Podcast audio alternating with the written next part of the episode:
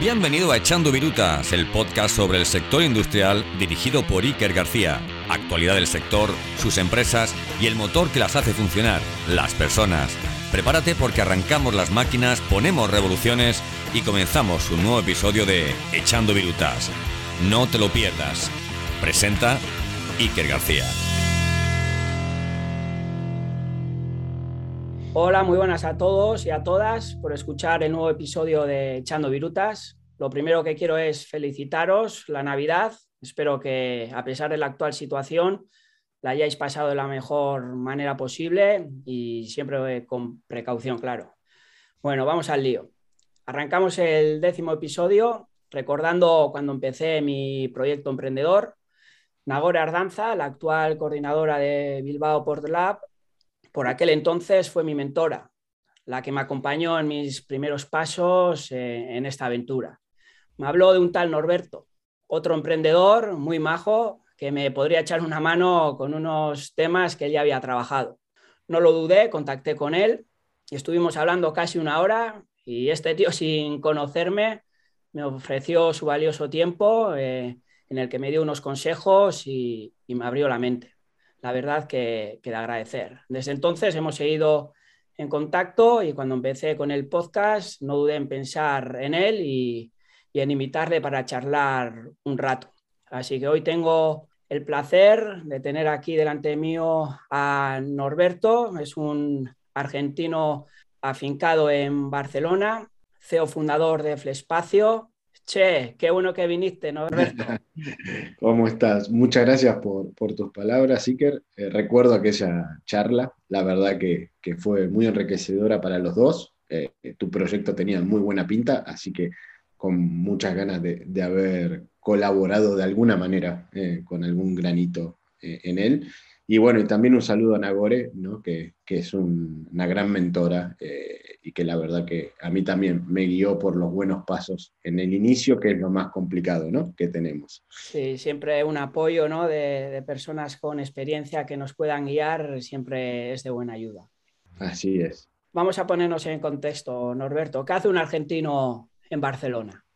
Bueno, básicamente me vine a hacer un máster eh, en un MBA eh, aquí en Barcelona, que duraba un año y medio. Eh, la verdad que vine con la idea de solo formarme académicamente y generar un buen networking internacional.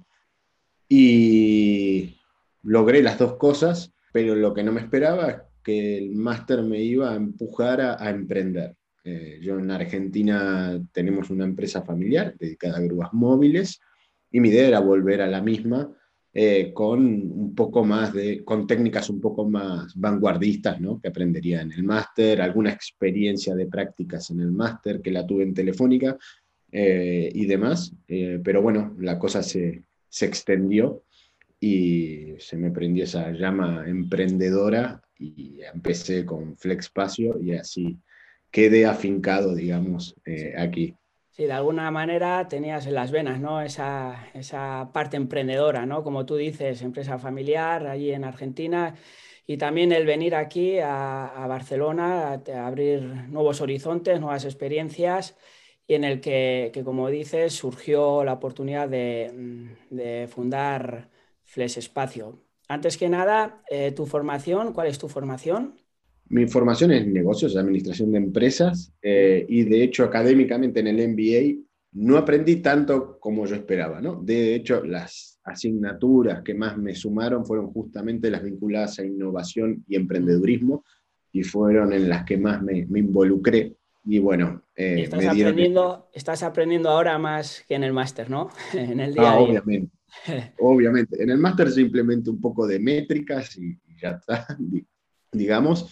Eh, pero ahora acá es, no, eso no se puede enseñar desde la teoría y los libros. Estar ahí en el barro, en el barro es donde se, se aprende y se coge. Y donde llegan los problemas de verdad y, donde de verdad lo que la teoría dice de verdad se realiza en la realidad y con el tiempo encima. No es que uno genera, por ejemplo, una propuesta de valor eh, estudiando un perfil, no, es recibiendo leads, trabajándolos, frustrándote y, recién empiezas a, ¿Y qué es, qué es Flex Espacio, Norberto? Flex Espacio es un portal logístico donde eh, más de 75 operadores logísticos están conectados y ofrecen su espacio para que empresas eh, con overstocks eh, puedan encontrar el lugar ideal para guardar justamente su, su estocaje. También obviamente muchas veces se utilizan servicios de externalización logística que van más allá de solamente el almacenaje. Tenéis operadores por todo el territorio nacional, entiendo. Así es, por todo el territorio nacional. Suelen ser operadores individuales, eh, ya que en el mundo de la logística están los, digamos, operadores internacionales, XPO, DSV, que solo acceden a empresas, o sea, solo dejan acceder a grandes empresas de retail y gran consumo, pero por otro lado hay todo un mundo de de operadores individuales que trabajan con empresas también grandes, pero más bien medianas o empresas en crecimiento, eh, donde la digitalización, eh, quizá había alguna oportunidad para digitalizar toda la parte de, marketing y, digamos, de, como un marketplace, llamémoslo, que es lo que es el Chifle Espacio termina siendo, para transparentar el mercado. ¿no? Y es allí donde actuamos y esa es la calidad, el, tipo de operador logístico que tenemos. ¿Y qué tipo de empresas se benefician de este almacenaje? Y empresas que están en crecimiento, eh, sobre todo startups y pymes. Eh, últimamente también empresas que hacen grandes volúmenes de compra. Eh, debido a la crisis de la logística marítima, está, las empresas han empezado a priorizar el sourcing local o grandes volúmenes de compras que se hacen una sola vez, pero que necesitan mayor espacio de almacenaje. de, alguna manera, de, alguna manera, eh, tener ese estocaje de emergencia ¿no? preparado, de hecho, os ha podido beneficiar toda este, esta problemática del transporte. Exactamente. Todo lo que es el comercio marítimo ha sufrido bastantes rupturas de la cadena de abastecimiento y bueno, esto hace que las empresas quieran tener un stock un poco más importante eh, para asegurar el aprovisionamiento. Y bueno, luego también sí, lo, que más nos llega es las empresas que están creciendo, es decir, que abren en una nueva localización y necesitan cierto espacio de almacenaje o que el almacén que ellos tienen no es suficiente, entonces deben externalizar una parte. Sí, que al final es a, medida también, ¿no? De alguna manera, en función de las necesidades de la empresa. ¿Y qué tiempo medio suelen utilizar este servicio las empresas? El tiempo medio es nueve meses. Este, Hay empresas que necesitan almacenar un stock temporal durante un tiempo muy definido, eh, dos, tres meses. Otras que ingresan stock por campañas, seis meses a nueve y otras que son indefinidas, ¿bien? Eh, es decir, que directamente utilizan la externalización logística de forma constante. Vale. ¿Y qué tipo de productos suelen ser? ¿El tema industrial, eh, piezas, eh, materiales, materias primas? Sí, la verdad que varían mucho los tipos de, de productos que ingresamos. Eh, van desde materiales para la construcción, que hubo mucho debido al, impulso de ayudas desde el gobierno para lo que es las reformas de, de, apartamentos y demás. Eh, eso se sintió. Eh, hubo picos de, almacenaje de materiales de construcción muy fuertes. Luego packaging, ya que muchas veces las empresas de China, donde se compra el packaging, obliga a los clientes a comprar grandes volúmenes, hay unas órdenes mínimas que implican mucho espacio. Eh, y luego también en lo que es referente a gran consumo y retail, ¿no? Diría muebles, eh, textilería, eh, electrodomésticos, en fin, todo lo que ocupe gran volumen y... Un amplio abanico al final de, de productos que pueden ser potenciales usuarios de este, de este tipo de plataforma como la vuestra. Exactamente. Eh, en eso la verdad que es muy multiindustrial. De todas formas es necesario un portal que emprolije esto, que es lo que hacemos nosotros, ya que muchos productos, por ejemplo, alimentos y farma requieren ciertos registros, o también controles de temperatura. temperatura sí. Exactamente. Luego, muchas veces hay que hacer logística B2C, es decir, e-commerce, y aquí se necesita un tipo de operador logístico que tenga, tenga más traqueo de pedidos. Eh, en fin, eh, se tipifica mucho la, la, operativa para poder machearlo con el almacén más conveniente.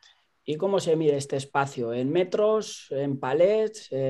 ¿Cómo, cómo gestionáis ese tipo de, espacios? Básicamente hay tres unidades de medida. La, más normal es el pallet, que puede ser europeo o americano. Luego hay empresas con necesidades de, sí, de metros de superficie, que aquí, por ejemplo, hay más empresas bien industriales donde necesitan almacenar maquinaria en un espacio determinado y las maquinarias obviamente no caben muchas veces en pallets y entonces es necesario pasar a, cotizar por metro cuadrado. Y por último, las empresas de e-commerce, eh, la unidad más importante son los envíos por mes. Aquí quizá el volumen no es tan importante, sino lo que contribuye al, negocio es eh, cuántos envíos al mes envía al cliente la empresa. Sí, me parece lo que comentas interesante sobre la maquinaria también, ¿no? En parte porque hay empresas que tienen maquinaria eh, de alguna manera que no la tienen eh, en producción productiva y que les ocupa un espacio. Y hoy en día el espacio es muy, muy importante y se valora mucho. Entonces, pues esta puede ser una solución temporal para que en un momento dado quieran dar salida a esa máquina y puedan llegarla a vender también. En el caso industrial es verdad, cuando nos llegan solicitudes de, empresas de tipo industrial son muy temporales, es decir, de uno a tres meses. Nos ha pasado, por ejemplo, casos de empresas que se están mudando de fábrica, de nave. También, sí, Claro, en el medio necesitan eh, almacenar sus maquinarias en una nave intermedia hasta terminar de mudarse. Ese es un caso bastante típico ¿no? dentro de, la industria que se nos da. Interesante. ¿Y cuál es el modelo de, negocio? ¿Cómo hacen este tipo de registros? Eh, ¿Pagan por, por tiempo, por espacio, supongo también? ¿Un modelo de suscripción o, cómo lo trabajáis? No, la, empresa paga al operador logístico por el espacio que, ocupa este, y por las entradas y salidas de cada palet. En sí la tarificación es un poquito compleja inicialmente si la empresa no está acostumbrada a trabajar con operadores logísticos.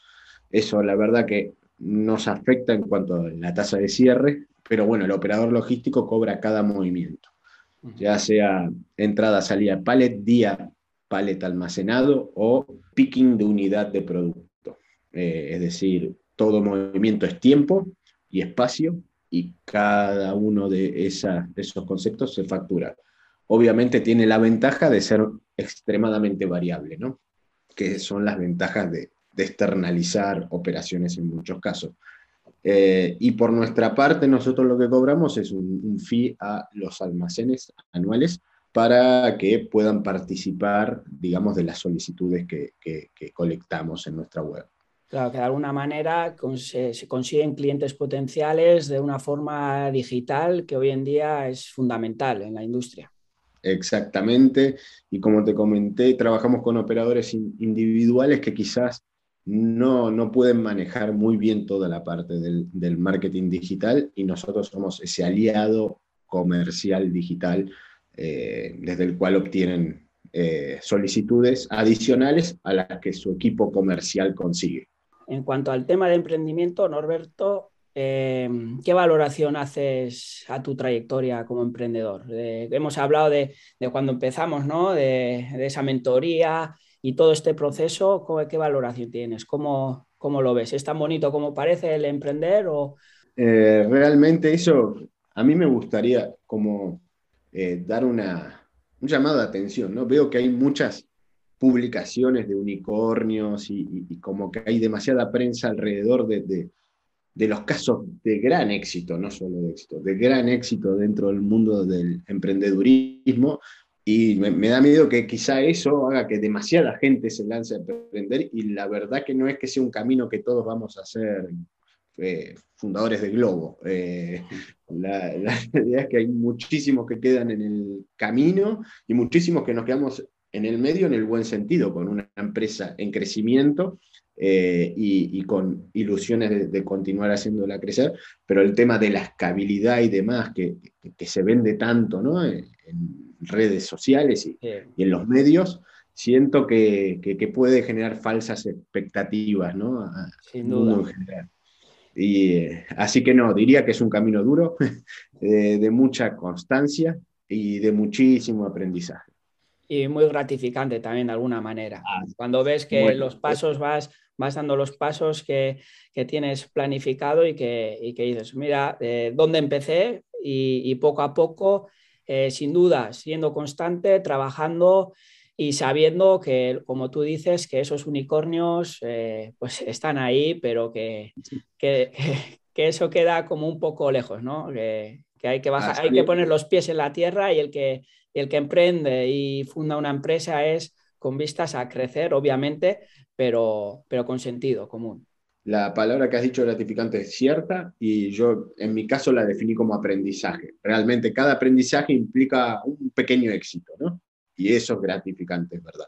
Sí, que de eso quería hablar. Ahora, hablando de éxito, para ti, ¿cuál ha sido tu, tu mayor éxito a nivel profesional? Y por otro lado, tu mayor, no fracaso, sino error también a nivel profesional.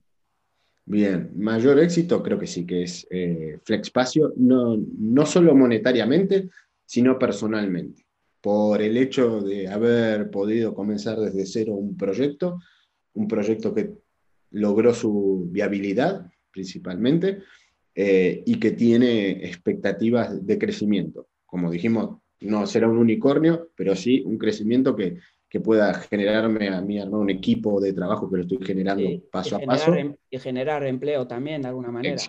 Un equipo de trabajo con el cual podamos trabajar con una dinámica de, crecimiento y constante mejora eh, y que sea de común acuerdo. Creo que eso es muy bueno y es mi principal éxito y que va más allá de lo económico, insisto.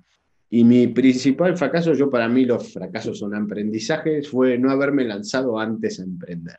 Este, yo estuve cinco años en mi empresa familiar y tres años en consultoría y, y en una constructora multinacional, ir, ir más el año y medio de máster.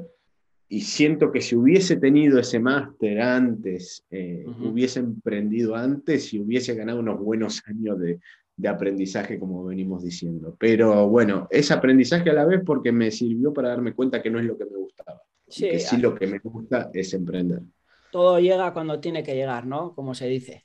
Así es. Eh, pero bueno, hasta, hubiese estado bueno si llegaba unos añitos antes. Eh, creo que mi situación actual eh, sería un poco más cómoda, pero bueno, ya llegará esa situación actual más cómoda, digamos.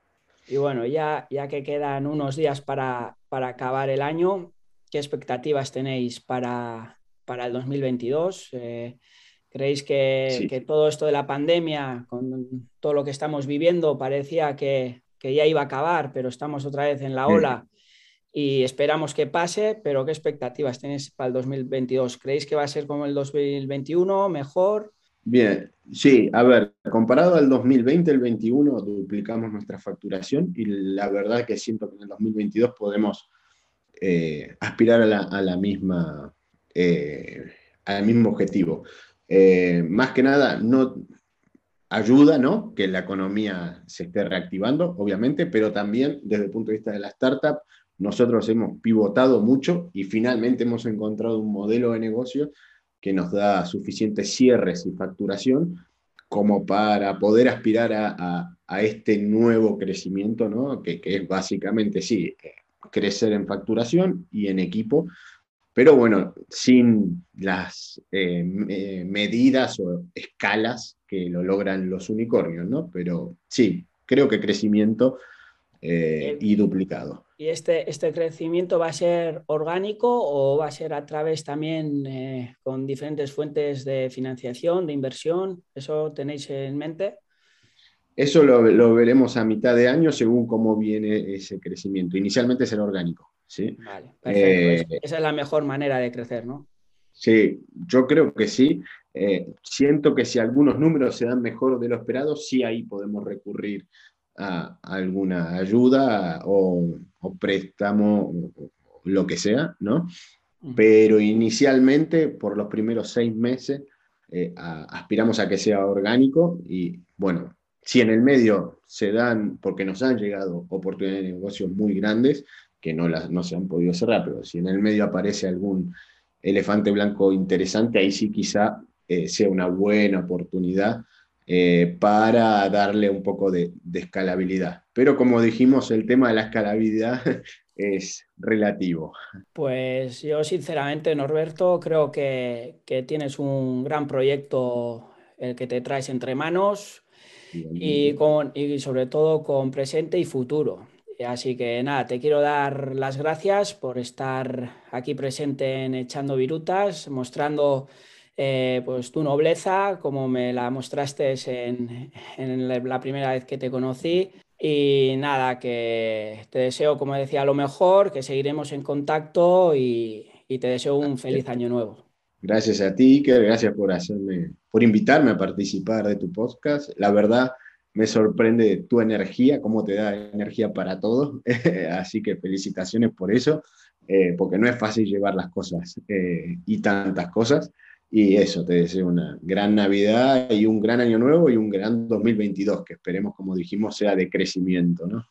Sí, seguimos dando guerra en el 21 y en el 22 lo seguiremos haciendo. Muchas gracias, Roberto. Gracias a ti. Un abrazo. Adiós. Y a todos vosotros, gracias una vez más por escuchar el décimo episodio de este podcast industrial. Suscribiros para no perderos a los próximos invitados y por supuesto recomendar echando virutas para que lleguemos a toda la industria. Nos seguimos escuchando en el 22. Feliz año nuevo y un abrazo.